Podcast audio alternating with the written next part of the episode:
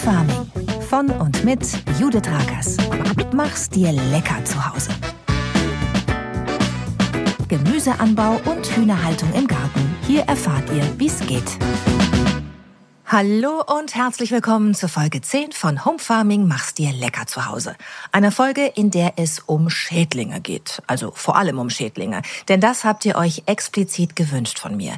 Es haben mich so viele Fotos erreicht und Hilferufe, weil ihr Läuse auf den Gemüsepflanzen entdeckt habt, Ameisen im Beet, Schnecken euch den Salat vor der Nase wegfressen und überall nur ein Hilfe, was soll ich tun zu mir herüberschallt. Deshalb gibt es in dieser Folge ein paar erste Hilfetipps gegen ungeliebtes Viechzeug im Beet. Im Chicken Content erzähle ich euch von der Kükenschule, einem der flauschigsten Erlebnisse, das man haben kann in seinem Garten.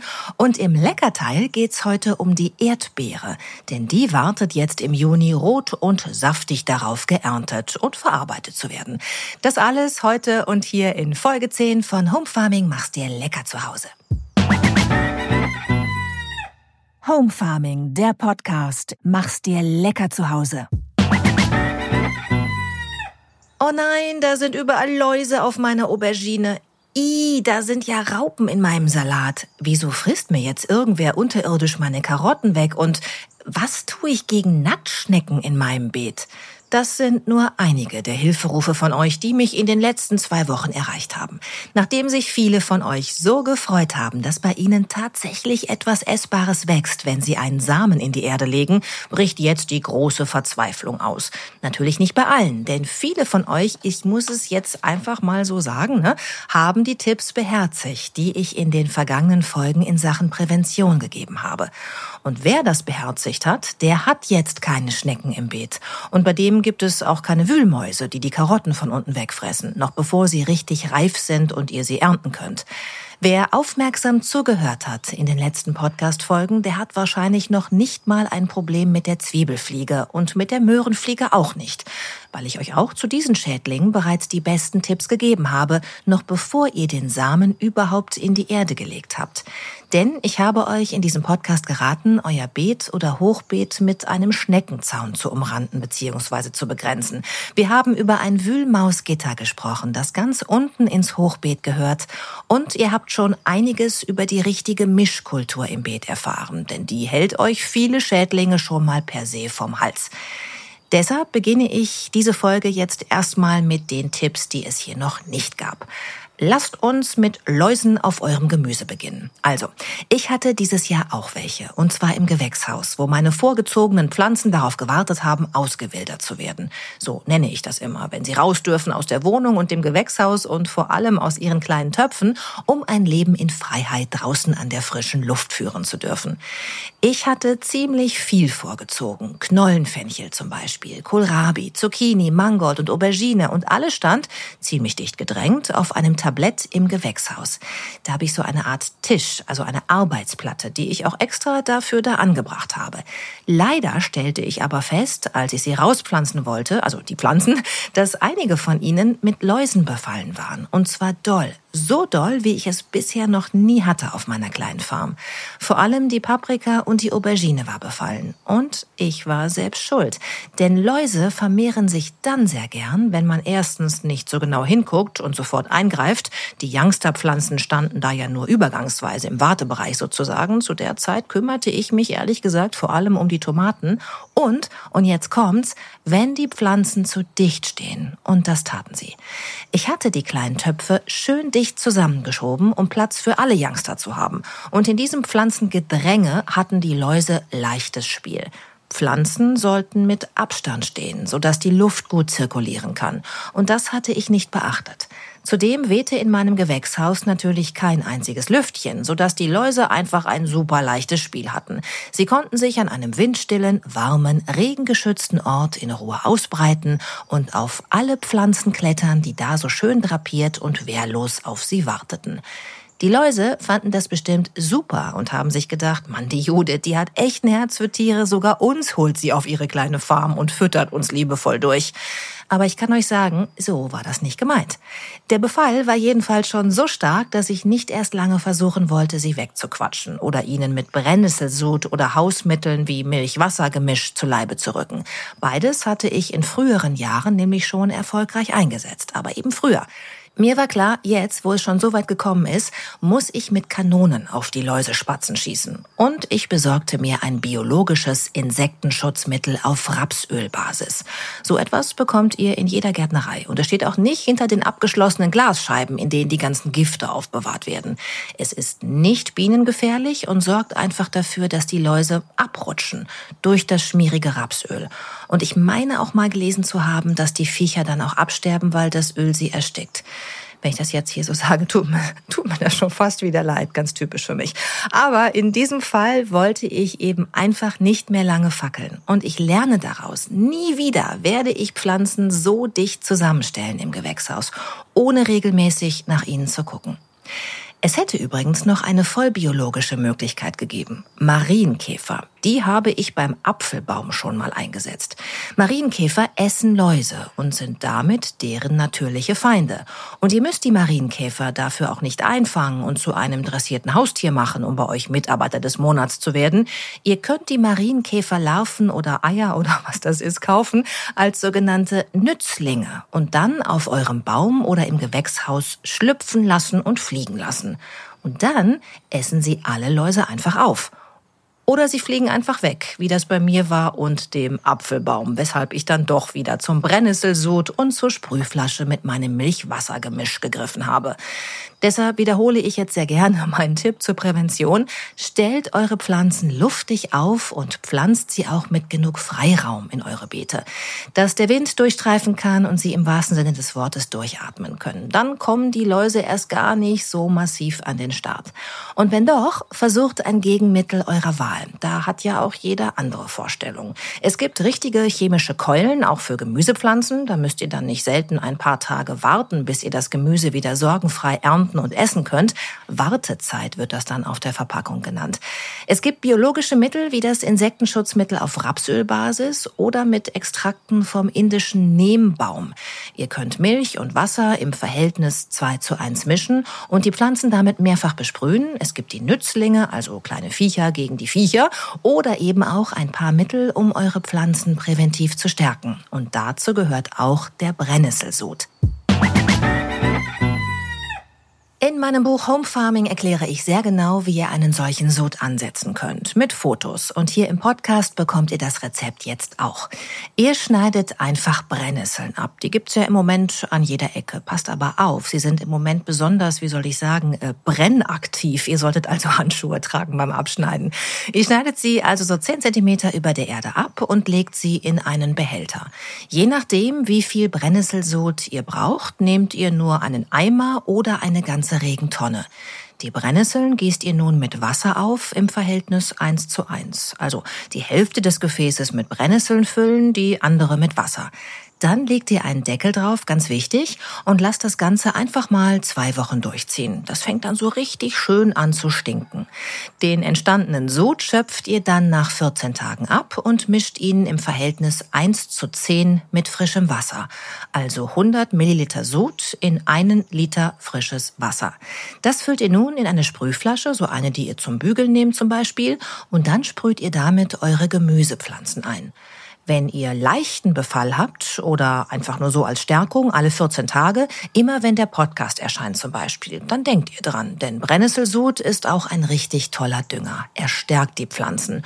Und das ist kein Humbug, an den man glauben muss, das ist tatsächlich so.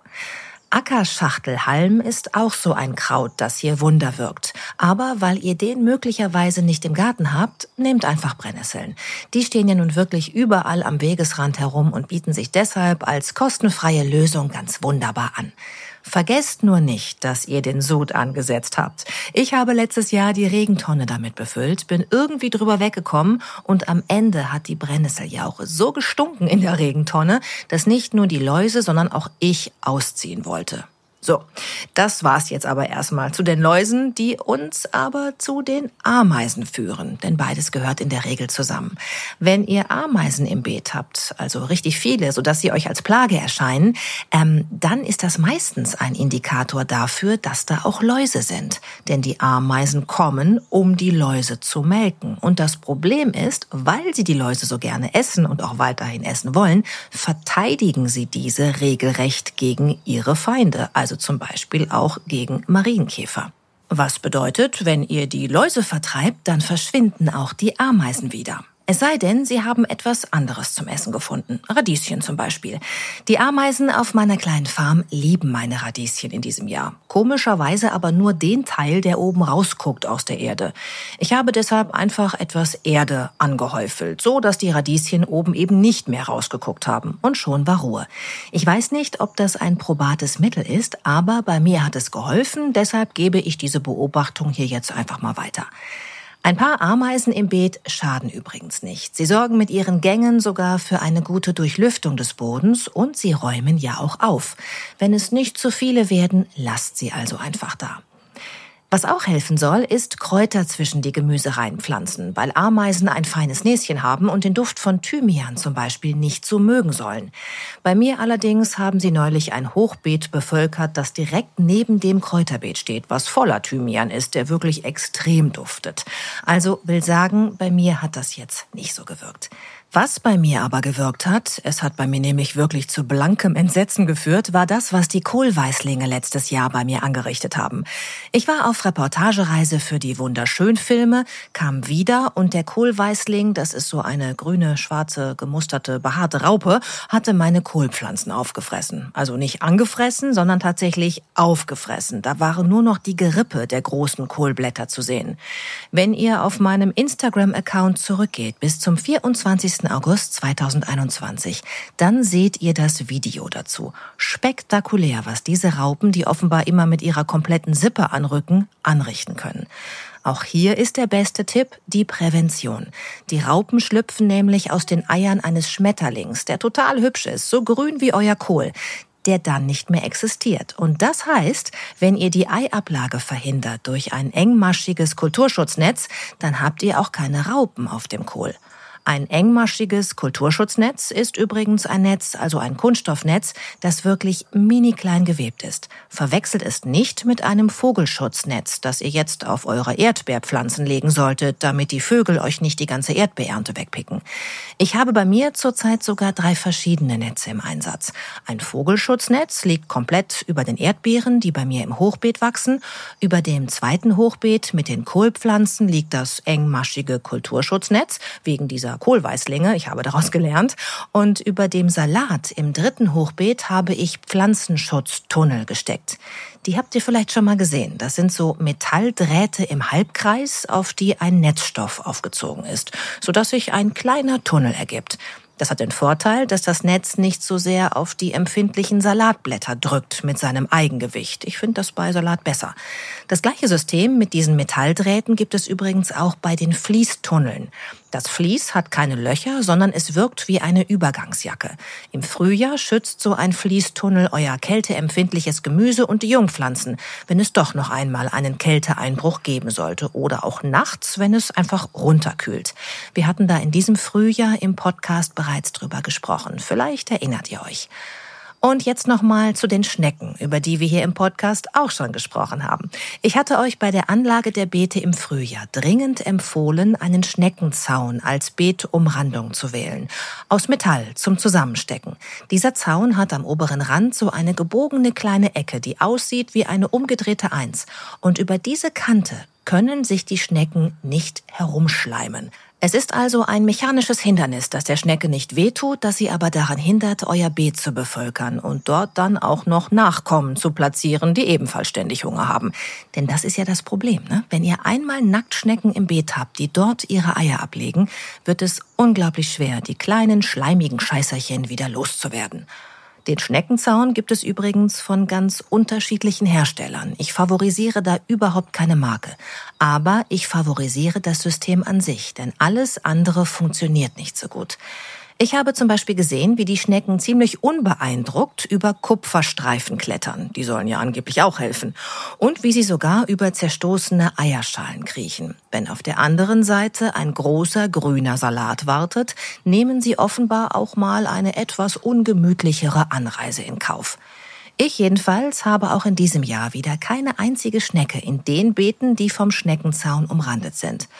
Macht nur nicht den Fehler und pflanzt direkt an den Beetrand etwas mit langen Blättern. Ich habe diesen Fehler im ersten Jahr gemacht und Kohlrabi in die allererste Reihe gepflanzt. Der Kohlrabi hat dann so große Blätter entwickelt, dass diese über den Schneckenzaun hinweggeragt haben und außerhalb des Beetes auf dem Boden lagen, also auf den Rasen stießen. Und das war dann für die Nacktschnecken eine perfekte Kletterhilfe ins Beet. Wahrscheinlich sind sie auf dem Rückweg sogar runtergerutscht und hatten Spaß für zehn. Ich dann aber am nächsten Tag nicht so, weil sie die ganze Nacht von meinem Salat gefressen haben. Was ihr aber auf jeden Fall nicht tun solltet, ist eine Bierfalle aufstellen. Auch davor hatte ich euch hier im Podcast schon ausdrücklich gewarnt. Denn mit dem Duft der Bierfalle lockt ihr die gesamten Schnecken aus der Nachbarschaft überhaupt erst in eurem Garten. In Bier zu ertrinken mag für den einen oder anderen eine schöne Vorstellung sein. Ich finde es grausam. Fast so grausam wie das Durchschneiden in der Mitte. Wenn ihr die Schnecken jetzt schon im Beet habt, hilft nur absammeln, am besten abends, denn da kommen sie raus aus ihren Verstecken. Ihr könnt auch ein Holzbrett in die Nähe des Beetes legen. Wahrscheinlich werden sie sich tagsüber unter diesem Brett zurückziehen, um sich vor der Sonne zu schützen. Dann wisst ihr, wo ihr sie suchen, finden und einsammeln könnt. Dann also einfach in ein Eimerchen legen, mit auf den nächsten Spaziergang nehmen und irgendwo weit weg aussetzen. Dort, wo es auch grün ist und die Tiere ihr Leben leben können, ohne euch zu stören. Wenn ihr das eklig findet mit dem Absammeln, dann könnt ihr sie auch absammeln lassen von Laufenten, für die Schnecken eine Delikatesse ist und die man zu diesem Zweck tatsächlich mieten kann. Also die Laufenten kann man mieten, damit sie den eigenen Garten schneckenleer essen. Vielleicht verabrede ich mich in einer der nächsten Folgen mal mit einem Laufentenvermieter zum Interview. Das finde ich nämlich immer noch maximal skurril, obwohl es natürlich eine sehr biologische Form der Schneckenbekämpfung ist. Wenn ihr da einen Tipp habt, also in Sachen Gesprächspartner, immer her damit. Am besten hilft auch hier einfach die Prävention. Einmal in Schneckenzaun investieren, keine Schnecken. Kulturschutznetze auslegen, keine Raupen und Fliegen. Regelmäßig Brennesselsud zur Stärkung der Pflanze ansetzen und einsprühen, keine Läuse. Dazu auf die richtige Mischkultur achten im Beet und Fruchtfolge und Fruchtwechsel einhalten. Darüber werden wir noch sprechen hier im Podcast. Und ihr habt keine Probleme. Okay, das war jetzt vielleicht ein bisschen optimistisch formuliert mit gar keine Probleme und vielleicht hilft das auch gar nicht zu 100 Prozent. Aber ihr werdet sehen, dass es einen großen Unterschied macht, ob ihr präventive Maßnahmen ergreift oder nicht. Ich sehe das in meinem Garten jedenfalls deutlich. Und zwar jetzt schon mittlerweile seit einigen Jahren. Natürlich könnt ihr die Schädlinge, über die wir heute gesprochen haben, auch ähm, ja als völlig normale Mitbewohnerinnen und Mitbewohner im Garten sehen. Wir nennen sie ja nur deshalb Schädling, weil sie uns etwas wegessen. Natürlich hat jedes dieser Tiere auch seinen Nutzen im Ökosystem Garten. Und wenn ihr eure Ernte gerne teilt oder genug habt, dann könnt ihr diese Schädlinge auch einfach akzeptieren. Ich hoffe jedenfalls, diese Tipps helfen euch, die ungeliebten Viecher in euren Beeten und Kübeln zu vertreiben vom Gemüse. Und wenn euch noch etwas fehlt, also wenn ihr noch Informationen braucht über einen speziellen Schädling, dann schreibt mir über Instagram eine Nachricht und dann sprechen wir vielleicht in einer der nächsten Folgen darüber. Jetzt ist aber erstmal genug mit dem Ekelkram. Nun soll es nochmal so richtig schön werden hier in dieser Folge 10. Denn im Chicken-Teil geht es heute um die Kükenschule. Home Farming, der Podcast. Mach's dir lecker zu Hause. Und da sind wir wieder. Herzlich willkommen im Chicken Content dieses Podcast. Ich möchte mit euch heute über ein Thema sprechen, bei dem ich wirklich Gefühle kriege, weil ich gar nicht aufhören konnte, die Szenerie in meinem Garten zu beobachten. Die Kükenschule. So habe ich das auch in meinem Buch genannt. In der letzten Podcast-Folge haben wir von der Hühnerzüchterin Susan Weisner erfahren, wie das Kükenbrüten in einem Brutapparat funktioniert, wenn man keine Glucke hat. Also keine Henne, die Mama werden möchte und brüten möchte möchte. Und in der Folge davor habe ich euch vom Wunder der Naturbrut berichtet, davon, wie das abläuft, wenn eine Henne sich entscheidet, Mutter werden zu wollen und plötzlich beginnt zu glucken und zu brüten. Denn das beobachten zu können, ist ein seltenes Vergnügen, weil der Bruttrieb bei vielen Hühnerrassen weggezüchtet wurde. Wenn eine Henne dann brüten möchte und man sie auch brüten lässt, dann ist das mit Sicherheit das Schönste, was man mit eigenen Hühnern im Garten erleben kann. Ich habe euch in Folge 8 ganz viel davon erzählt, weil ich dieses kleine Wunder schon mehrmals beobachten durfte. Und auch jetzt habe ich wieder eine brütende Henne im Stall. Schatzi Mausi, die Tochter von Henne Schatzi, die so heißt, weil sie sich so gern streicheln lässt. Also, Schatzi Mausi sitzt jetzt auf ungefähr zehn Eiern. In 21 Tagen werden die Küken schlüpfen. Was während des Brütens und beim Schlupf genau geschieht, darüber haben wir in Folge 8 schon gesprochen. Ihr wisst doch schon, was in den ersten drei Lebenstagen eines Kükens passiert. Nämlich nicht so viel, weil die kleinen Flauschis da eigentlich die ganze Zeit unter ihrer Mutter sitzen und nur kurz zum Trinken und Futtern herauskommen. So ungefähr ab Tag drei wird's dann interessant, denn dann sind die Küken so stark und gut entwickelt, dass sie Abenteuer erleben wollen und anfangen, das Nest zu verlassen und den Stall zu erkunden. Und ab Tag fünf beginnt die Glucke dann, ihren Küken die Welt draußen zu zeigen. Und dort bringt sie ihnen nun alles bei, was sie wissen müssen. Sie ruft ihre Küken zu sich, wenn sie etwas Essbares findet und zeigt ihnen, wie man nach Würmern schaut. Sie zeigt ihnen die Wasserstellen und bringt ihnen bei, wie Körperpflege funktioniert, das sogenannte Sandbaden, bei dem die Hühner sich eine sandige Stelle im Gehege suchen, sich da eine Art Kuhle buddeln und sich dann wie wild darin wälzen. Denn das ist ein guter Schutz gegen Parasiten im Gefieder. Wenn es dunkel wird, führt sie die Küken wieder in den Stall und nimmt sie dann auch wieder zum Wärmen unter ihre Fittiche. Und am Morgen sind dann alle wieder bereit für neue Abenteuer. Und das Lustigste ist, wenn sie schimpft. Wenn die Küken sich in ihrer Abenteuerlust zu weit entfernen und auf ihr Zurückrufen nicht reagieren, wird sie richtig böse mit ihnen. Dann schimpft sie und wird immer lauter. Und wenn die Küken dann irgendwann zurücktrotten, gibt's nochmal richtig Ärger. Dann lässt sie die Kleinen richtig stramm stehen. In meinem Buch gibt es ein Foto von genau dieser Situation. Der Fotograf Sebastian Fuchs hat genau diesen Moment festhalten können, was ein großes Glück war. Die kleinen Flauschbälle waren einfach ganz allein auf die Pferdewiese gelaufen. Sie hatten sich einfach durch den Zaun gequetscht und Mama Huhn kam nicht hinterher aufgrund ihrer Körpergröße. Auf ein Zurückrufen reagierten die Kleinen aber auch nicht, weil die ganze Pferdeweide natürlich voller, noch unentdeckter Würmer im Boden war und sich die Kleinen gerade wahrscheinlich wie im Süßigkeitenladen Schaden fühlten. Als die Küken dann endlich pappsatt zurücktrotteten, gab es eine regelrechte Standpauke von Mama Huhn. Die Glucke ließ die Kleinen regelrecht stramm stehen. Und von genau dieser Situation gibt es eben dieses besagte Foto. Ich werde es für euch nochmal posten auf Instagram, weil ich ganz sicher bin, dass ihr lachen müsst, wenn ihr das seht. Vor allem, wenn ihr jetzt den Hintergrund dazu kennt. Aber das Schöne ist, nachtragend ist Mama Huhn also die Glucke nie. Sobald ein Küken sich beim Abenteuererleben etwas übernommen hat oder es anfängt zu regnen, nimmt sie das Küken unter ihrem Körper in Schutz. Denn nass werden sollten Küken erst, wenn der anfängliche Flaum sich schon gänzlich in Federn verwandelt hat. Erst dann besteht sozusagen Regenschutz. Mich persönlich hat immer besonders beeindruckt, wie die Mutterhenne ihre Küken verteidigt hat. Mit ihrem Leben. Selbst wenn sie es dafür mit einer ranghöheren Henne oder dem Hahn selbst aufnehmen muss. Ich habe selbst beobachtet, wie Schatzi, also die Mutter von der, die jetzt aktuell bei mir brütet, zur Löwenmama wurde, als sich Hahn Giovanni mal so komisch näherte. Es sah aus, als hätte er es auf ihre Küken abgesehen. Vielleicht war er eifersüchtig, weil Schatzi seine Lieblingshenne war und ihm jetzt nicht mehr die volle Aufmerksamkeit schenkte könnte ich mir jedenfalls vorstellen.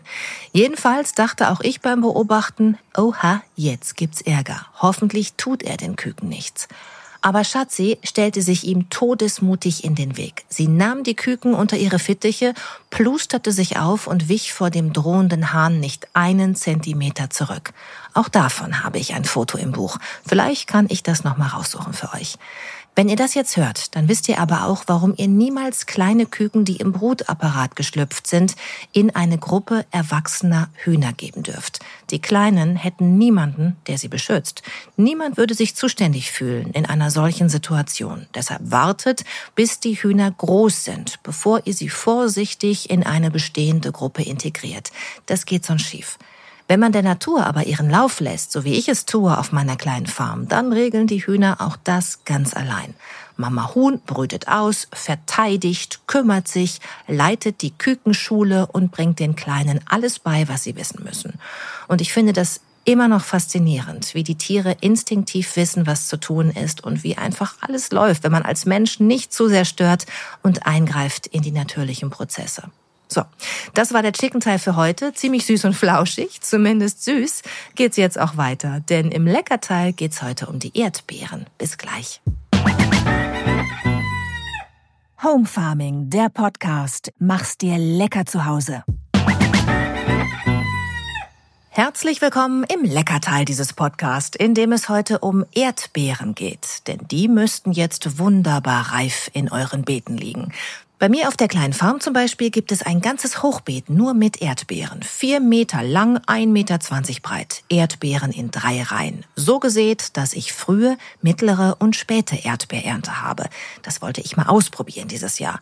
Aber ich kann euch jetzt schon sagen, dass die angeblich unterschiedlichen Sorten alle zur gleichen Zeit Erdbeeren tragen. Und alle sind auch gleich lecker. Jedenfalls habe ich dadurch zurzeit so viele Erdbeeren, dass ich jeden Tag eine riesige Schüssel ernten kann. Zuckersüße, ziemlich große, tiefrote, perfekte Erdbeeren. Im Gemüseteil habe ich euch heute schon erzählt, dass ich die Erdbeeren mit einem Vogelschutznetz abgedeckt habe, weil ich die Früchte nämlich gern selbst essen möchte. Und ich habe das Beet gemulcht, was bedeutet, dass ich die Erde abgedeckt habe mit Stroh aus meinem Pferdestall. Das hat zwei Vorteile. Erstens wächst da kein Unkraut. Zweitens sorgt das Stroh dafür, dass sich die Feuchtigkeit besser halten kann in der Erde. Und drittens liegen die Erdbeeren nicht auf der Erde. Das heißt, auch bei Regen sind sie so sauber, dass ich sie ungewaschen direkt in den Mund stecken kann. Und das mag ich am liebsten. Irgendwelche Gifte oder Insektizide sind auf meinen Erdbeerbeeten nämlich noch nicht zum Einsatz gekommen. Ein unschlagbarer Vorteil zu den Erdbeeren aus dem Handel, wo man ja immer nicht so richtig weiß, ne? mit was die behandelt wurden auf dem Feld oder wer da im Supermarkt schon alles drauf rumgetatscht hat, weil er sich das Schälchen nochmal neu zusammenstellen musste. Ich weiß nicht, wie es euch geht, aber ich hasse das, wenn ich das sehe im Supermarkt. Egal, also bei euch zu Hause habt ihr das alles selbst im Griff. Und das Tolle an der Erdbeere ist, dass sie so eine lange Ernteperiode hat und dass ihr sie entweder direkt von der Pflanze naschen könnt oder auf unglaublich unterschiedliche Weise lecker zubereiten könnt. Ich kaufe mir derzeit zum Beispiel gerne Buttermilch oder Kefir und dann gebe ich diese einfach in den Mixer und werfe die frisch geernteten Erdbeeren mit dazu. Zehn Sekunden mixen und ihr habt ein super leckeres, gesundes, sattmachendes Getränk. Natürlich könnt ihr die Erdbeeren auch aufschneiden und in einen Quark rühren. Ich mag zum Beispiel Vanillequark gerne mit Erdbeerstücken darin. Oder ihr nehmt Naturjoghurt, rührt Honig rein und legt die Erdbeeren dazu. Probiert auch mal ein paar Minzblätter aus eurem Kräuterbeet dazu. Ich persönlich mag die Kombination aus Minze und Erdbeere super gern. Sieht auch so schön aus. Das Grün und das knallige Rot mit dem weißen Joghurt. Eins meiner Lieblingsgerichte derzeit ist aber die Kombination aus knallgrünem Blattsalat aus meinem Beet und halbierten Erdbeeren. Ihr erntet dazu euren Salat, den ihr hoffentlich spätestens Mitte Mai mit draußen eingesät habt. Wir haben das ja eigentlich gemeinsam gemacht hier im Podcast. Denn jetzt, Ende Juni, ist der dann nämlich perfekt zur perfekten Zeit erntereif wie die Erdbeeren. Ich hatte da quasi ein System dahinter. Blattsalat zieht ziemlich viel Wasser und schmeckt deshalb aus dem eigenen Beet extrem viel besser als der aus dem Supermarkt, wo er ja auf jeden Fall schon eine ganze Weile nicht mehr im Beet lag und daher schon viel Wasser verloren hat. Ihr wascht die Blätter, reißt sie in kleine Stücke und gebt sie in eine Salatschüssel. Dann schüttet ihr Sonnenblumenöl oder Rapsöl darüber. Dann etwas süßen Essig, Himbeeressig zum Beispiel oder Agavenbalsamico. Den mag ich so super gern, auch wenn die Biobilanz hier wahrscheinlich nicht so gut ist. Dann gut umrühren, mit Salz und Pfeffer würzen und jetzt der Clou, Blütenzucker darüber streuen. Ihr könnt auch einfach Rohrohrzucker nehmen. Ich mische mir den Blütenzucker immer gerne selbst an. Dafür kaufe ich mir Kokosblütenzucker in Bio-Qualität. Und dann gebe ich getrocknete Blüten dazu, was ich gerade da habe. Ringelblumenblüten zum Beispiel oder Kornblumenblüten. Irgendwann werde ich hier nochmal eine Podcast-Folge zu essbaren Blüten machen. Dann habt ihr auch da ein bisschen Inspiration. Da weiß ich auch schon, wen ich als Gast zu diesem Thema einlade. Das soll es jetzt aber für heute erstmal gewesen sein. Schreibt mir gerne, wie ihr die Folge gefunden habt, gebt mir eine Bewertung auf eurer Streaming-Plattform und schaltet beim nächsten Mal gerne wieder ein. Vor allem aber macht's euch lecker zu Hause. Bis in zwei Wochen, eure Judith. Home Farming, der Podcast, immer donnerstags, alle 14 Tage. Mach's dir lecker zu Hause.